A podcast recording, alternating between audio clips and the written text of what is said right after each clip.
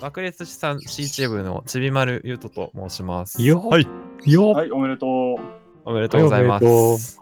はい、誕生日おめでとう。爆はい裂資産 C チームの達也です。よろしくお願いしますお。めでとおめでとおめでとう。ありがとう。う福島完結おめでとあ、う。はありい、がとおうごめざいます。でとうございまそす。れは本当にありがとうございます。すはい後ほどね俺は爆裂資産 C チームの なつきだ。よろしく な。いいな。夏希う。 なんでしく。なつきだ。はい。ではいえっと、今回、なんだ推薦してくれたのはなつきさはい、ど私です。ん。はい。今回の映画なんですかはい、今回の映画は、映画はサウンド・オブ・メタル。えー聞こえはいるということです。今エコーが、エコーが入りました。サウンドオブメちタょル、っサウとンドオブメねタル。、達也の肺がね、かぶった気がするんだよいね。やー、これ聞こえ るなかったんだよ。皆さんご存知かもしれませんが、改めて内容を言いますと、えっ、と、Amazon プレイムビデオで2020年12月4日から配信されている、えー映画です。うんえー主人公はベノムの、えー悪役を演じていたリズ・アーメットっていうのが、人が、えー主演を務めていて、かっこよかったね。えー彼がかっこいい。で、まあ、メタルドラバーなんだけども、ある日耳が聞こえなくなってしまうっていうところでドラマが生まれていくっていう映画ですね。はいうんっていうのありがとうございで、ますまあ皆さん見て見どまうしだたっ。たっていう。はい、見ました。かっこよかったよね私も見ました。はい、かっこよかったね。うんこみたいな感想言う と、女みたいな感想言うと、かっこよかったな。かっいこいやでい。も冗談抜きで私今のところもう先に言っちゃうけど今年見た中で一番今年見たらなんか気に入りました。ま あね2ヶ月ぐらいしか経ってないけど何本見たんだよ。今のところねいや、俺はすごい好きだったよ。いやー、よこかれったよかった。非うん、常によかった。よかった。よかっでも面白かった。た。めっちゃよかったよ。うん。まあ、どう、何が良かったっていうと、なんだろう、やっぱり一番わかりやすくて、一番こう、みんなが共有しやすいのは音かな、音。た。うん。ううんうんんうんそうだね。やっぱりこう、主人公がの、えー主人公ルーベンが、まあ耳が聞こえなくなるんだけど、うん。それがこう、視聴者がこう、追体験できるようなサウンドクリエイトがされていて、うんなんかこう、映画を見るっていうよりは、映画を体験するみたいな、いい体験ができたってうん、いそううだね。感じの映画だよね、これは。うんうんうんうん私これから見る人ももうほんとイヤホンヘッドホンで絶対に見てほしい。すごいです本ね。当に。俺普通にスピーカーでやっちゃった。おいすごいなのにすごかったよ。うんうん、よかったよ。おいねえ今、だからね、音のやつに対して、うんうんって言うだけだった。まあ、確かによかった気もするけど、そううん。二本当人にねのその理解とちょっと違うかもなとか思っちゃっもう怖かったよ、前半のところはマジで。そう。た。あんなレベル。こうん。ううん。もうこうなっちゃうんだってなって、バンで起きて、あんだけこう、いろんな音が聞こえてたのが、そうね、生活もね。そう、こんなことになってしまうっていうのは、あの生活をもうちゃんと取られてんだよね。そそうね。あの、コーヒーが沸く音と、う、うん。スピーカーのから流れる音と、あと、綺麗にね、ケアダスターのプシュッと音がうん、ちゃんと取られていて、で、その対比としてね、聞聞こえなくなった時の音っていうのが、くぐもってしまったあのそう。音がね、うん。本当に怖かった、そこは。もう見てて、うわ、これ、きつい俺と思って途中、大丈夫かなと思ってた。まあ、音もさることながら、結構絵作りってところで、うんうんうん。明暗ってのが結構うん。効果的に使われてるのかなと思ってて、うん。このサウンドオブメタルっていう、えっ、と、メインジャケットというか、うんうん。がああると思うんだけど、主人公のルーベンの周りが、まあ、真っ暗というか、暗いっうん。うんうんうんていうところで、ルーベンが耳が聞こえなくなると、どんどんどんどん画面が暗くなっていくっていう感じがするんだよね。うん。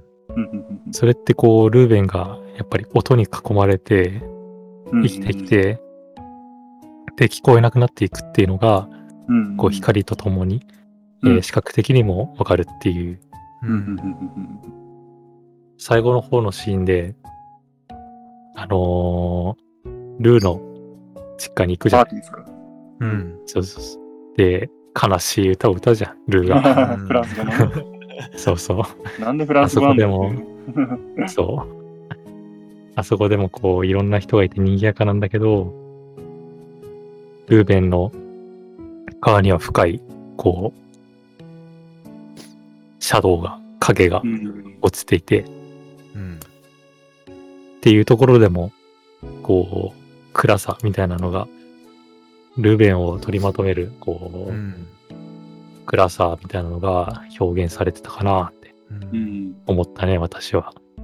それは俺もね、明暗については全然何もあんま気にしなかったんだけど、なんか視界がぼやけるんだよね。その、あの、ルーベンが自分の居場所がないっていうシーンの時にラパーティーでうろつくシーンあそこはもう完全に、まあ映画撮る時に基本的に多分あのね対象物以外にピントを合わせないのはまあ当然かもしれないけどでもあのこうずっとそのルーベンをこう後ろからこう視聴者として追って見ていくともう全然誰がどこにいるかとか全然分かってないような感じでぼやけてる感じのシーンが何回かあったな。だからその聴覚がダメになってる時ほど周りが見えてないみたいなのはあるかもしれない。暗さもそうだし。これ、この映画で伝えたいことって、うん。まあ、放題にある聞こえるということうん。うん。なんだと思うんだけど、うう。んん俺まあ結構こういうの好きで、うん。この、メインキャラクターの3人目、ジョー、うん。うん。えーっと、コミュニティのうん。リーダーであるジョーが、こう、ルーベンに、君は、朝、こう、ノートに書いていて、うんあの時何も思わなかったのかい、何も感じることあ何か感じることあったかいうん。って言って、で、それに最終的に、ルーベンが、こう、何かを感じ取って終わるっていうのが、うん。この映画だったと思うんだけど、結構、割と同じような目線で語られている、日常的に語られているような映画なのかなって思うう。う。んんいや、こういう映画見たときに、やっぱりなんだろうな。当然俺らは、この全く同じ体験でしてないじゃん。その、耳が聞こえなくなりました。だから、あの、耳が聞こえなくなったことで、こういう感情の揺れ動きがあってっていうのは、さすがにそのままこう、追体験はできないんだけど。はい。まあ、いやあの経験がないからあれなんだけど、うんなんかやっぱりその、こう、心の機微みたいなものってなん、なんか似た部分でこう分かるというかさ、そうだね。そうそうそう、なんかやっぱり、え俺この経験はないけど、でもそういう考え方は分かるぞ、こういう時にこう思うっていう、その気持ちは分かるぞっていうのがやっぱあって、うんその先がこう映画だとやっぱり、なんだろう、まあ一個一つ結末、今出ないものもあるけど、はいなんだろうな、一つなんかこう、ベクトルというか方向性を見出してくれるようなのがやっぱり映画だと思ってて。うんだからそれがやっぱり、これも、ああ、なんかこういうの分かるぞと。なんか、これって耳が聞こえなくなったことによって起きたドラマだけど、別に、あの、耳が聞こえない、聞こえてたって別になんかこう、人とコミュニケーションうまくいかなくて失敗することってあるし、うんそういうこう、苦悩っていうのは似た部分あるよなと思って、うんやっぱそういうのが、まあなんだろうな、あの、共まあ、共感というか、うん、はい。まあ、分かる部分が大きいかなってところで。うん、ただドラマとしてね、そう、あの、きっかけが必要だから、そういう耳が聞こえなかったっていうのはあるけど。うんうん。別に聞こえなく、耳が聞こえなくなろうが、うん。なんだろう、歩けなくなろうが、目が見えなくなるだろうが、まあう、ん。そのきっかけは何であれ、そうだねうん。結局やっぱり誰かとの対話なのかなって気がして。うん。そうだね。うん。だから聞こえるっていうのは別に、あの、ルーベンがずっと考えてた、その、聴覚的な聞こえるじゃなくて、やっぱりコミュニケーションのその、本質の部分で、まあ聞こえるというか、なんだろうな、相手と会話できるか。会話っていうのはその、音のやり取りじゃなくてって意味での、うんうん、コミュニケーションが取れるかどうかみたいなのがやっぱり本質かなって思うんで。そこはやっぱり、そうだねうん。最初にあのコミュニティに入った時にうん。食事のシーンとかでもやっぱりルーベン一人だけ手話もできないし、やっぱりそもそもあの段階では自分からこうコミュニティに関わっていこうっていう気持ちになっていないからそうだね。やっぱりこう周りの、えっと、声とかも全然聞こえないし手話も何言ってるか、うんうんうん結構それが、えっと、ある一点からまあ多分後で話すんだけど、ううんとルーベンがコミュニティに関わっていくように自分からなってから、まあはい手話も覚えて、で会話もうんあと意思の疎通もできるようになって、うんでそのタイミングでちゃんと他の人の言ってることに字幕がつくようにうんなってるんだあよね。そうだねうんうんうんうんだからなんかそこの部分もこう自分たち、まあ、見ている側の我々からそのルーベンの気持ちというか、そのコミュニティに関わっていくことで本当に意味で聞こえるようになったうんうん別うんに耳で聞くわけではなくてうん他者との会話においてちゃんと聞こえるようになったっていうそうそうそうそういうことうんがこう追体験できるようになってるっていうのがうんすごいね見てて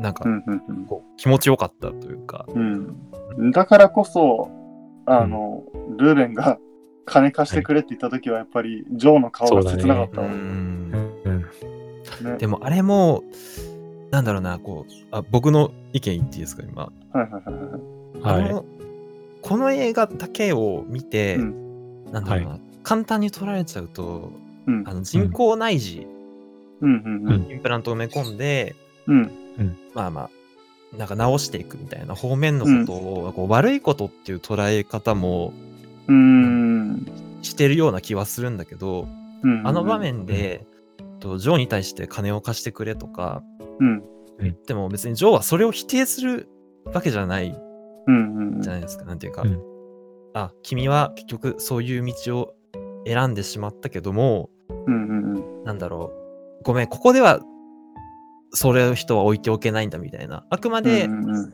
ルーベンもその選択はなんていうかそこがねいいバランスだとはうん思ったうん、あくまでこの映画の主張で最終的にあるのは、まあ聞こえるっていうことはそういう耳を直してその耳で聞くっていうことだけじゃないんだよっていう主張ではあるんだけどもう別に直すっていうこと自体もきっちり否定しているわけではうんまあそうだないねと。思って、うんあの施設の中での話をまず、ジョーはそうそうそうそうだからねで、結局は、どうなろうと、やっぱりその、ルーベンが幸せになれることを願ってる的なセリフがあったから、うんまあどうしてもやっぱり、こう、自分のあるべき場所をこう、ルイーズ、ルイーズの隣にって考えてるから、うんどうしてもその、元通りに戻そう戻そうっていう気持ちが強く働いちゃうと、ね、その直すっていう方に向かっちゃうからね。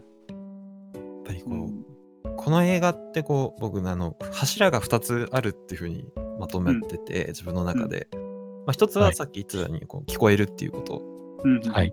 そうそれはもう前半の部分でも全然解決される問題うんだと思うんですけど、もう1個あるのはうんやっぱりこのルーベンとルイーズっていう2人うん。が新しいなんか汚いからするともう依存先、うん。でジョーの言い方をすれば新しい救いっていうのを見つけていくっていううん。話だなっていうふうに思っていてうんうん。はいで順を追って考えていくとえっとルベンは最初、まあ、その前のバックボーンはわからないんだけど最初うん薬物依存になってて、うんうんで4年前でそれがえっとルイーズに会うことで解消しまうした。ん。この時点で薬物依存っていうのからルイーズへの依存に一回うん。動いてるって思ってるね。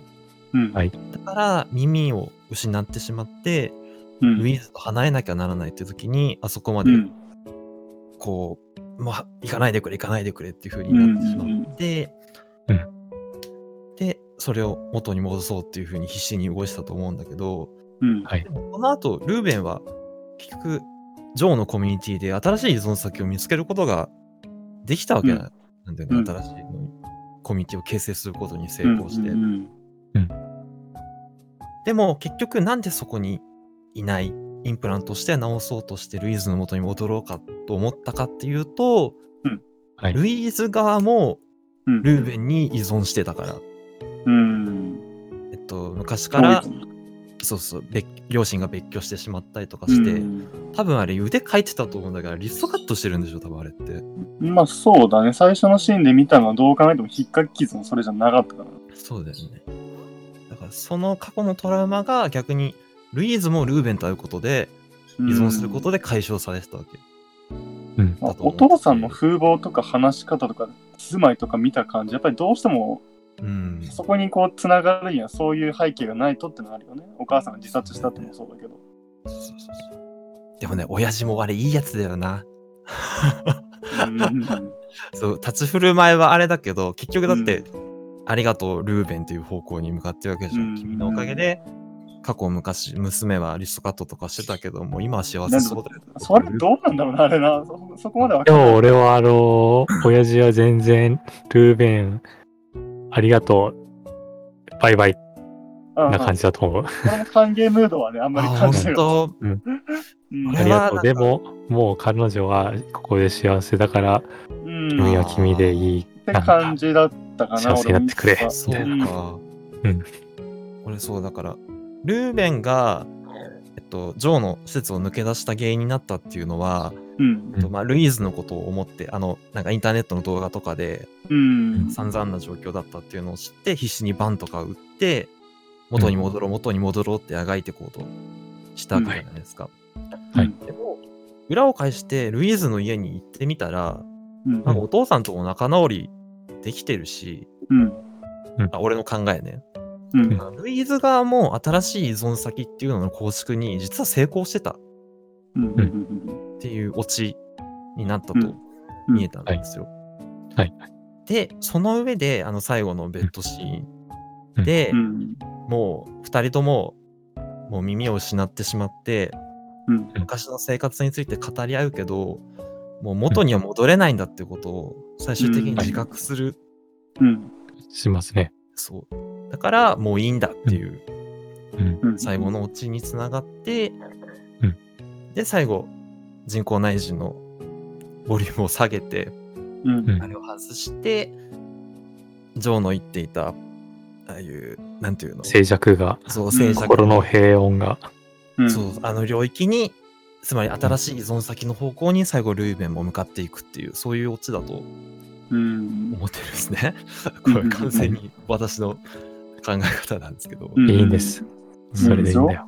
うん、ルーベンとルイーズがこうベッドで語り合うじゃない、最後う。ん。う。うんんで、そこでこう、ルーベンがルイーズに対して、これからやり直そうって、うんうんこうお金の工面をして、やることいっぱいだ、うん。未来があるぜ、みたいな感じの話をするんだけど、うん。ルイーズが、お金、なん、どうす、どうすんのみたいな、うん。ちょちょっと突っかかった風で言うと、うん。それってこう、ちょっともう、ルーベンと離れた心にある自分が言った言葉だと思うんだよね。うん。で、その後に、こう、ルーベンが、ああ、もう分かった。もう十分幸せだったよっうん。て言って、なんかこう、別れのムードを切り出した時に、うん。ルイーズが、なんでそういうこと言うのうん。ってルーベンに言うんだけども、それって、こう、過去のルーベンうにん。依存してた時の自分であって、うんまあもしかするとルルイーズ的には心にはもう決まってきたかもしれないけどうんうん。ルーベンに会ってまたちょっと前のそうだね楽しかった記憶が蘇ってきたりとか、あの段階ではそう両方が内包されてるようなうん感じかな。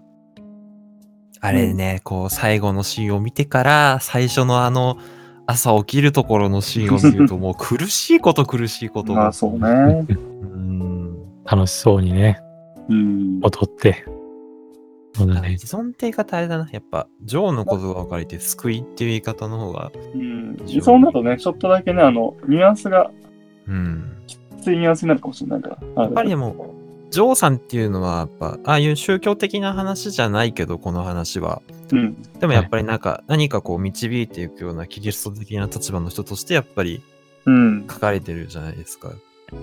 まあ救いですよね、うん。教えてあげる側の人間としてうん。取られてると思うんで。 神投げし。ああ、私でもこの映画でちょっとでもまあ少し泣いてしまったんですけども、正 直。あのね、でも俺はい泣いたのがね、あそこのみんな多分好きだと思うんですけど、あの滑り台のとこで泣いてしまいまして、私。男の子のとこですかそうそうそうそうそうそうそ。はいはいう はなんだろう。あのいいビート叩くんだっつっあてれね、そうね。やっぱりこう、なんだろう、耳っていうのを失ったことにおいて、やっぱり一番障害っていうか、これから先苦悩していくのは、まあ、音楽がもうできないっっていうのだったりとか、音楽を続けることによって、さらに後遺症が広くなっていくとか、うん。そう。だけど、でもそれでも、ルーベンと新しいコミュニティをつないでくれるのは、結う局ん今まで培ってきたドラムのスキルだったりとか、音音楽というものでつながっていけるんだっていうことが示唆されたあのシーンはすごいうん救いだったんだなっていうふうにうん。非常に思いまして、ですね僕。はもう、あの一連の流れでもう僕はもうポロポロとポロポロと。しょっぺーっつって。母ちゃん、このし、このご飯しょっぺー よ。ほっぺよと。僕はですね、あの、ルーベンが子供たちと楽しそうに遊んでるシーンがす良かったですね。普普通にうんよかったその滑り台の流れからね。そうそうそう。やっぱり彼メダラーでさ、うん。ヤンキーなわけだよ。まあそうだうん まあね。ねとっちに行けばな。おそらく結構やんちゃもしてなってるんだよね。そうそう。でさ、あんなこう、やっぱり、なんだろうな。子供たちと一緒に手話を一から同じレベルで学うぶっん。そうてすね。っごい、うんまあこきう、ついよ。プライドを、うん。ふざけんだの。そう、ふざけんな、なんだけど、それすっごいなんかわかるなって感じがして、うん。最初にホワイトボードで名前でっかく殴り書きしたそうのそうそうそう、うん。、もらったドーナツ、なんかぶん殴るし あと集めてぶん殴るんだよな。あれもなんか意味あるのかね。うん週の入念に集めて、入念に こう、一回叩き潰したドーナツをもう一回集めて叩き潰す。うんそういうことなんかもしれないけどね、なんかうんね同じことを何度も繰り返して破壊して、何度も破壊してっていうことかもしれないけど。うん。うん。この映画、あのー思い返してみると、こう BGM ってのがほとんどなくて、ああ、そうなんですよね。あったかないや、なないいよねんですよ。な検いね索しても一個も出てこないし。総裁がない。こうそそのう、、それがない のよ、そうそうそうあれがね確かにそうだわ。流せない。そうなの。まあ、で、どうしよう かなと思ってね。今深刻な問題が。ルーベンのドラムの音とか、ああの滑り台の音だけ、うん、でんでんって思ってしまう集めて使うしかない。最後の、んだからこそ、こう、最後の、ルーベンが機械外した時の無音が、意味のある無音だったなっうん。て思う。こうん確かにね。してみると。はないんだけど、音がある。うん。一番の BGM が流れた。そんな感じが、したかな。この映画で完全な無音っていうのは本当に最後だけなんかな。なんだかんだ、何かしらの音は出てた。超えてたから、なんで、そそうだね。っかうん。だからこそなんだな最後、ジョーが言ってたあの領域、うん領域なんだろうな。まあまあ言い方いろいろだけど、領域も一つ頭でね。あそこにこうんう、たどり着けたというか、思考の域に。そうそうそうそうそう。うんまあ、悟りを開いたっていう言い方そう、あのね、そう。そう俺、ですね悟りを開くってね、映画でよくね、あの、これって悟り開いた状況だよなって思うけど。悟り開くことがすごいね、あの、漫画チックというか、俗っぽく言いたくねえのよ。うんそう、わかる。でも多分そうなんだよ。安いんだよね、すごいね。多分ね、多分ね合ってんだよ。悟りを開くの合ってんだよ、これ。うん。 あ俺もね悟ったわってなったわけよ。俺も書こうかと思ったんだけどね、ちょっと悟るってことは使いたくなくて、あれだったけど、一番合ってると思った。うん。まあでもね、依存って言葉は確かにニュアンスあれかもしれないけど、でも確かにそんぐらいの、なんかこう中毒的なうん。引きの強さみたいなのあるよね、あれよね。なんかそれ、なんかあれなんだよね、その他になんか救い求めてるのはあんまり、そのあの映画では良くねえのかなっていうのがあって、うん。うん、あの、ジョーは多分、なんかそういうので言うと、結局自分の中の心の中に平穏があって、うん。それがあれば多分その他ともうまくやっていけるし、あーそれが乱れないってところが多分大きいと思うんだけど、なるほどね。他の人に委ねうるんんじゃなく、て。うん、ルーベンはずーっともう、あの、すごい別にそれは悪いことは思わなかったけど、うん。やっぱりどうしてもこう、外に向かってその、なん自分の心の叫びは自分の中にちゃんとあるのに、うん。救いを求めるのはき最終的に外というか、うんう。ん、なんか、だから自分がどっしり構えていられないから、こう、そういう風になっちゃう感じはあったな。うんだか、ら、うん、ジョーはそれを、だからじっと座っててほしいとかって多分そういうことだと思ううんうんうん。その、まあ、言えないこととか、その、点々としてる、その、ふらついてるジョーの心の部分もそうなんだけど、うんそうそうそう。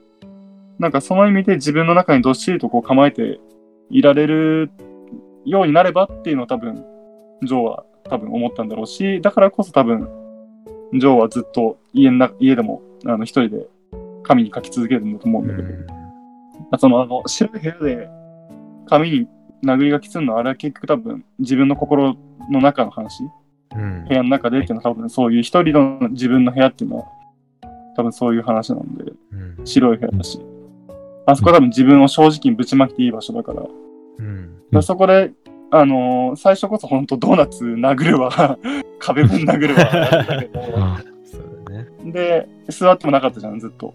うんはいで、そんなだったけど、まだほら、自分、バカなのは自分だって悟って、で、あのー周りともうまくやるように、あの挑戦してって、その後にもう一回、あの、白い部屋に入って、でずっとただ座って、かもう書くことすら、いそのシーン出してなかったけど、ずっと窓の外ずっと見てんだよね。で多分それは、あの段階でも一応一回静寂は来てると思うんだよね。うんただそれがさっき言ったその、あの、恋人がなんか大変な目にやってるから、ユーズっていう存在があるからねもう一回あれが入っちゃうのがまた映画的な面白さかなと思うけど、うんドラマはまた転がるっていうのがあれだけど、なやっぱり何度も何度もこう、心がこう、なんだろう、波打つというか、うんうん、こう、なぎの状態がないというか、そうだねだからまあある意味最後のそのルイーズのとこに一度戻るっていう展開はもうん。う過去を一回清算するぐらいな感じに捉えられうんないわけでまあだから、出るぐらいあのそこで別れたのが生産できたってことじゃないむしうろ。んそうだね別れなかったら戻るだけだから、ぶっちゃけ。うん耳聞こえなくなって戻るだけで一番最悪の 状態だから。そうだね。うん。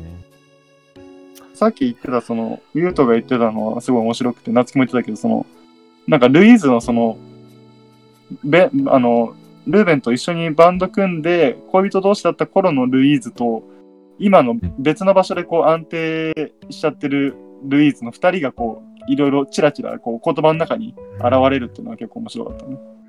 うんやっぱでもそれもう本当多分意図的なのかもしれないけど見た目でも結構ああ、分かれてそうるね感じがするよね。最初だってお家に行ってなんか出てきた時にあれこんなか人だっけみたいなそうだなんね。かちょっとお上品じゃないみたいなう感んじ可愛かったもんね、ちょっとね。やっうぱ。んうん。うんあのま最眉初毛にがね。はいはい。眉毛がね。眉毛が一番ちょっとでかかったんだもんね。そうだね。うん。多めだと眉毛ないように見えるかうら。ん、あんな汚い言葉最初に歌ってたのにね最後の方は あんな綺麗な歌歌っちゃってもそうだよ。ルーベンも髪の毛剃った状態で言ってるから、その辺は多分そういう演出なんだろうね。なるほど。そルーうベだンはそう、髪の毛剃った上で帽子をかぶって、それをさらに取るってとこまであるから、多う分、んこの辺は一応、あそこが一番の、あの、正直な部分ってとこなんだと思うけど。うんだからまあメタルバンドやってた頃は、じゃあ二人が建前でやってたのかっていうと、うーんなとこだけど、まあでも、やっぱりこう、あ恋れは人のあれね、う、そうん救いだったわけですから。うんその時の関係性に基づいてその見た目が反映されてたっていうのはあるんだろうから。うんまあ、でもそういうのあるよな。だから結局恋人同士でなんか、ペアルックしようよとか、そういうのにまあ、それはだいぶ俗っぽいけど、でもまあ、そういうのにね近い部分はあるかもしれない。似た性質で寄ってくるっていうのはあるか。やっぱりあのメタルバンドやってた頃はメタルバンドやってた頃であれはあれで安定してたわけまあね。 じゃないですか関係性だっうてんあんな朝早く起きてスムージー飲んでさスもムうージー。出たてしてあんだけきっちりした生活しててうん安定して早起きが得意なんだよね。ああ、でもそれはそうだね。あの生活をやたら映したのはそういう意味かもね。うんうん。安定してるっていう意味はあるかもね。それが一気に崩れるわけだから。ううんん規則正しい生活にさえ見えるもんね、あれね。うん。きっちりしてるなうん、筋トレ入れたのはマジでそういう理由だと思う。メタルバンドをやってるまあだからそシのーンで、はい、うん。ああ、どうぞ。どうぞ。譲るな、こいつ。あの、だからスムージーもそうだし、ルイーズの方が朝あんまり食えなさそうで、スムージーだけど飲まないみたいな提案があるの、多分まあ、その辺は多分、ルーベン側はやっぱり特に安定してたんだろうな、きっと。うん。そうだね。ルイーズはどうだったかは正直だから、それを聞いちゃうとわかんない けど。うんうん。まあでも、ルーベンは特にだから心の拠り所にしてたわけだから。うん。まあだからその後ね、離れ離れになる時の抵抗たるやいなや、すごかったから、まあそういうことはあれだね。本当中毒す的ご。かったな、あそこ確かに。うん。そう本そ当うそう、そううそう。ん。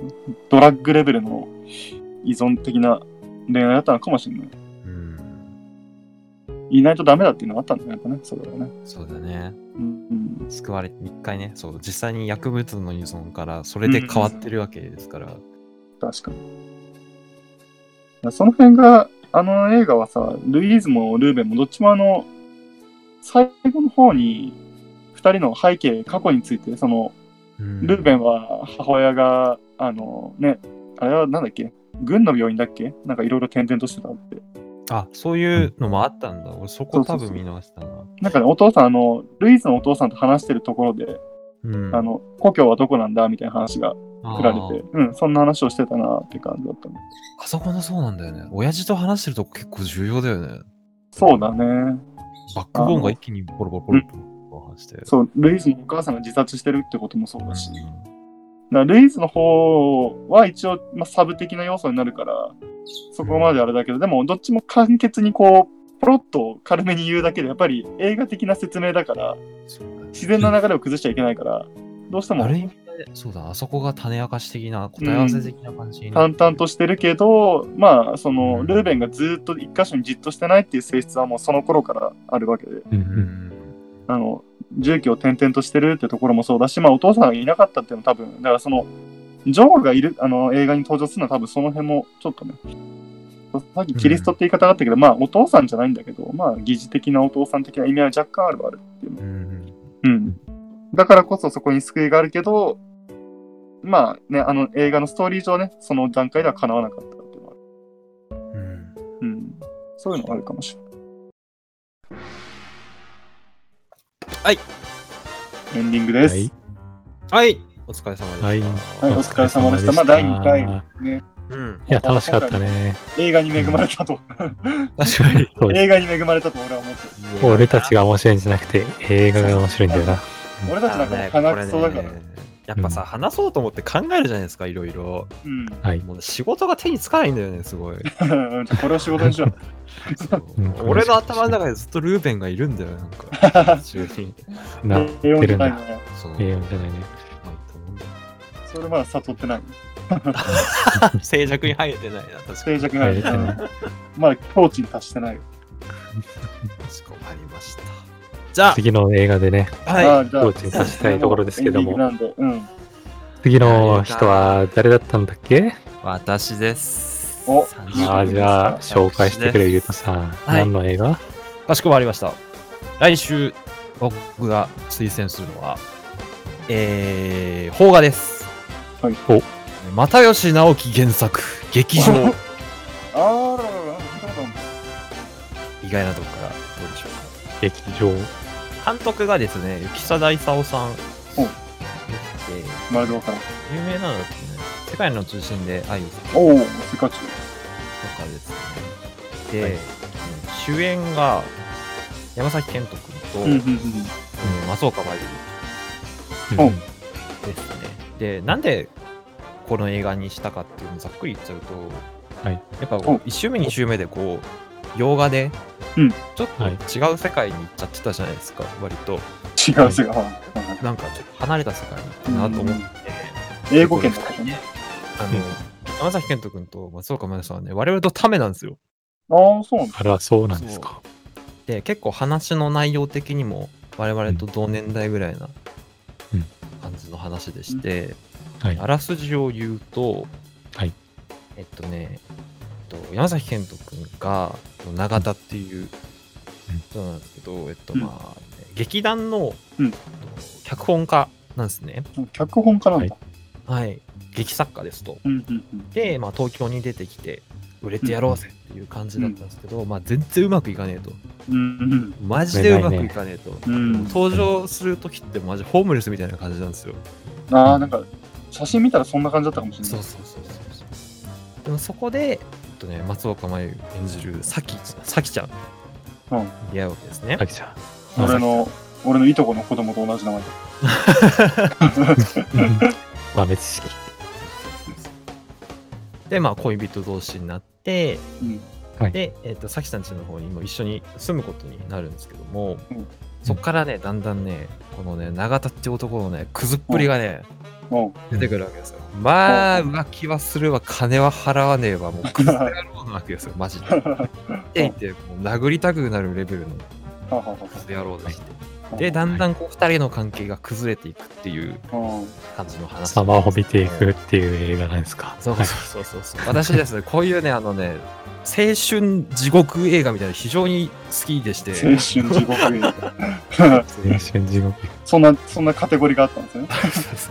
もうもっとちゃんと言うと、なんかこう、コミュニティの形成と画界みたいなのがやっぱりね、あじゃあもう、ぶっちゃけサウンドオブメタルじゃないですか。そうそうそう、ちょっとね、近いところあるなと思ったんですよ。じゃあ、最終的に山県は耳が聞こえなくなる。そこまで落ちるかわからんけども、そして悟ると。なるほどね。これじゃあ、ゆうとくんは見たんですかね僕ね、見ました。実あはあ、なるほああ、そうなんですね。ど。もう前に見たの前に見て、で、今2週目見てます。 ?2 週 目。はい、二週目で今週、あの、原作の強くてニューゲーム。うん強くてニューゲーム。ごめんなさい。何でしたっけはい。原作をね。原作をね、もう見ようかなと思ってはいまして、深い。ぜひお願いします。劇場見て、はい僕に感想をぶつけてください。はい、じゃあ次回はじゃあ次回は。劇場。劇場、レビューしていきましょう。ご視聴ありがとうございま した。はい、ありがとうございました。爆裂えしーた爆はい裂さん、いや、爆裂さん C チームの ちびバルでした。えー、爆裂資産 C チーム、達也でした。毎回爆裂資産 C チーム、達也です。2回爆裂資産 C チーム。俺は夏希だ。じゃあね、みんな。バイバイ。次回、劇場で。